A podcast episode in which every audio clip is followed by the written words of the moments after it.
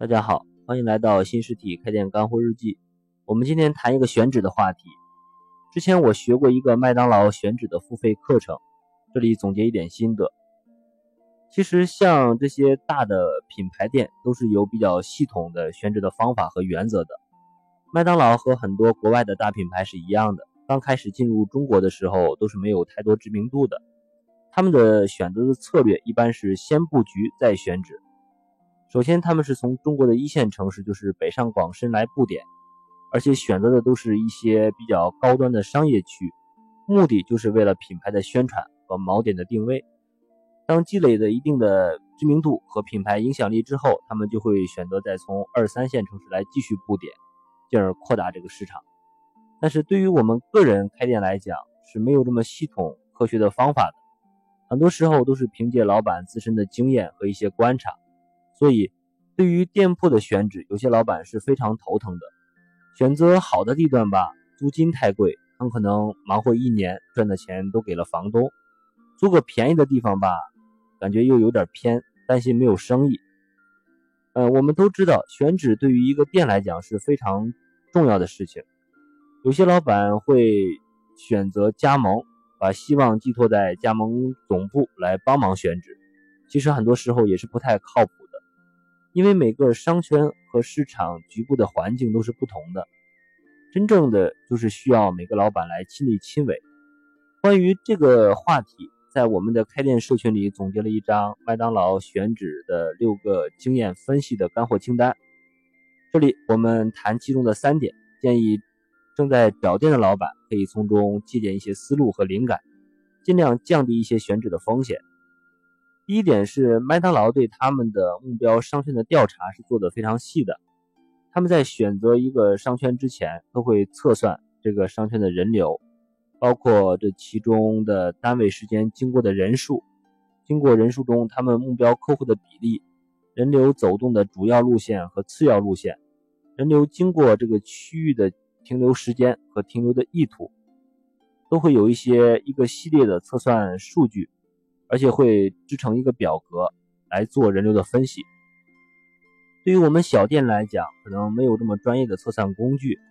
但是当我们初步筛选出这个有意向的地段以后，建议也是需要观察几天，可以分成早中晚，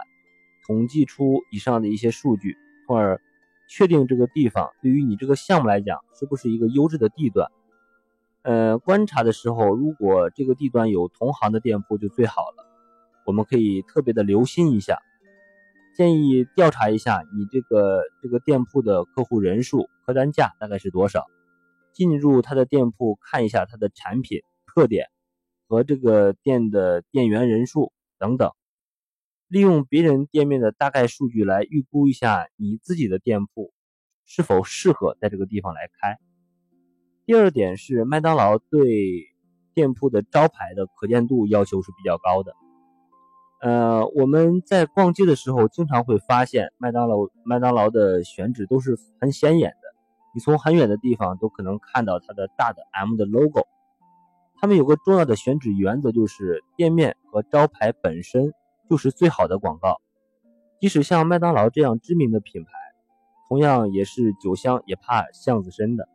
所以，对于我们小店来讲，可能你的店还没有什么品牌。那么店面容易被看到，就显得尤其的重要。如果店面被藏得比较深，或者是不太明显，这就需要我们后期需要用一些大量的广告来弥补，这样会增加很多推广营销的成本和难度。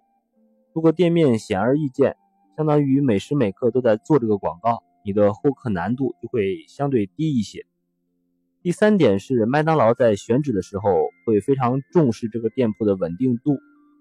这个稳定度有两个方面，第一是店铺的位置和租期，另外一个就是在今后一段时间之内的店铺运营的稳定度。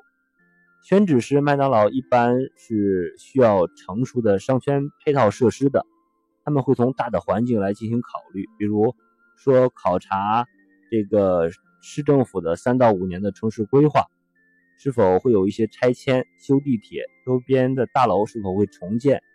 调查周边商圈的成熟度，以及未来几年，像一些商务人士，这像这些目标客流的，呃，是否会减少等等这些问题。对于我们小店来讲，可能不需要考虑这么长远，但是稳定度依然是很重要的。建议我们考虑的范围可以是和房东签订的租期一定要够长。我们之前有分享过一篇关于确定租期的文章，各位也可以看一下。另外就是要考察周边两年是否有拆迁的计划，还有就是房东的人品，他会不会不守信用涨房租之类的。也要看我们主要的消费人群是否稳定，